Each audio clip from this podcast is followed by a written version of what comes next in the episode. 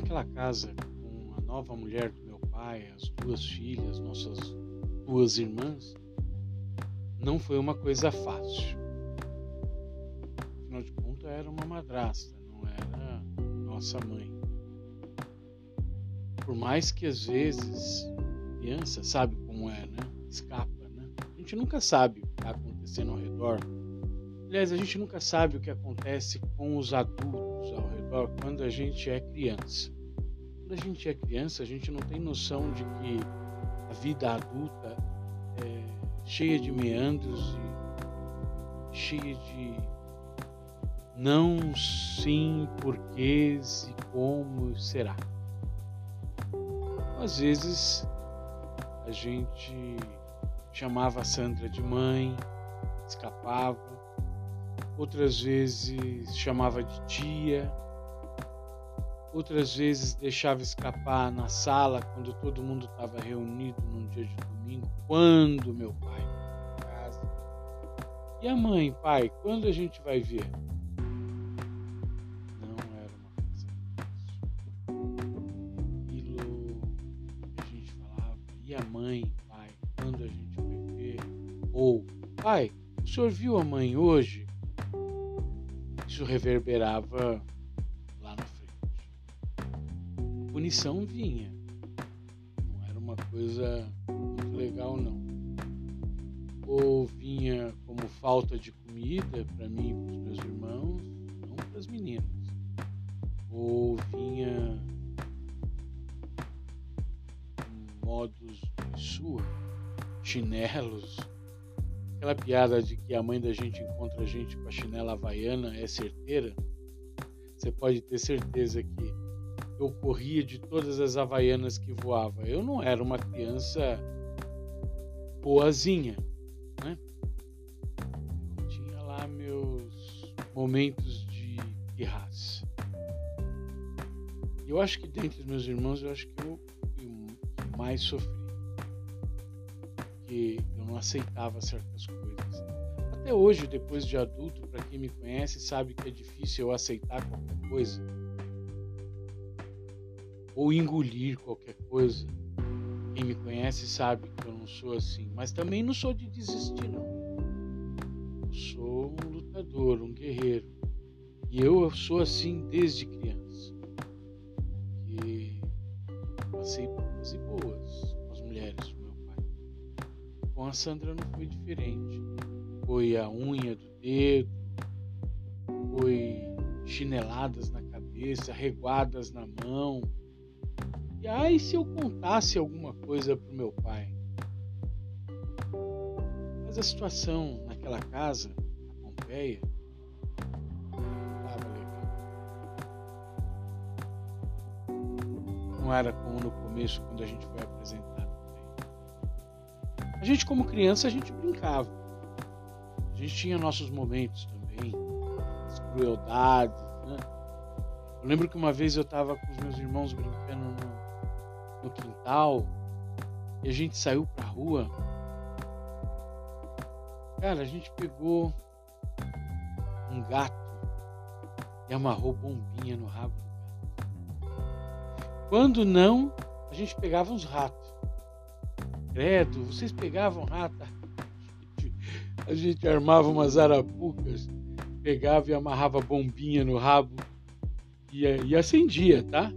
Mas não era aquelas bombinhas, aqueles rojão, era aqueles palitinhos que fazia pá, pá. E a gente acendia e soltava e o bichinho saía correndo e pá! E só ouvia o chiado do bicho gritando. A gente jogava bola, brincava de peão, bolinha de gude. As brincadeiras de antigamente eram muito saudáveis. A gente brincava de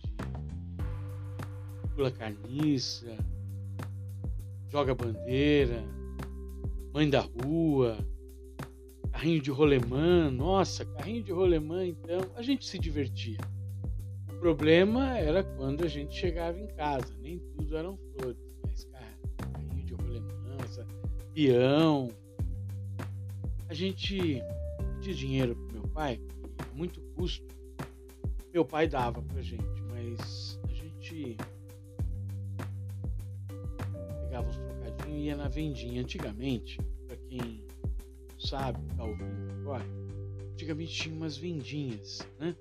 E nessas vendinhas se vendia de tudo, bolinha de gude, é, peão, vendia é, pula, corda para pular corda, é, uma infinidade de brinquedinhos pequenos assim, carrinhos, né?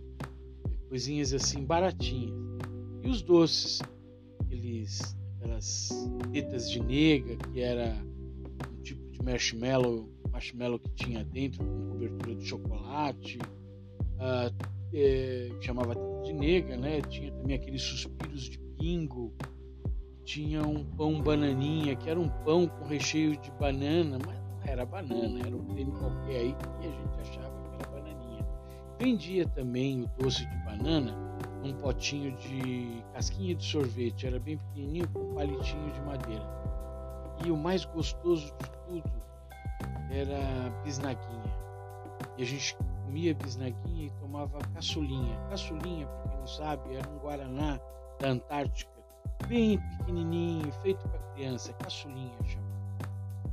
E a gente gastava dinheiro com isso. Era muito divertido, era uma infância boa, ficava e não tinha perigo nenhum. E a gente brincava, conversava com os amigos, dava risada e gargalhada. Não pensava em comer, não pensava em voltar para casa, mas sabia que tinha um horário que tinha que voltar para casa. Seis horas da tarde era para estar em casa, tomar banho, comer alguma coisa e dormir. Não tinha mais o que fazer. A visão era só para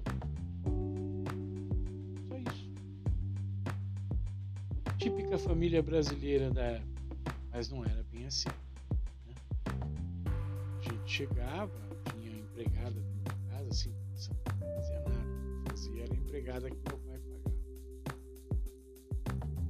E meu pai chegava lá por volta da meia-noite, uma hora da manhã, e aí as discussões começavam. Você está chegando nesse horário?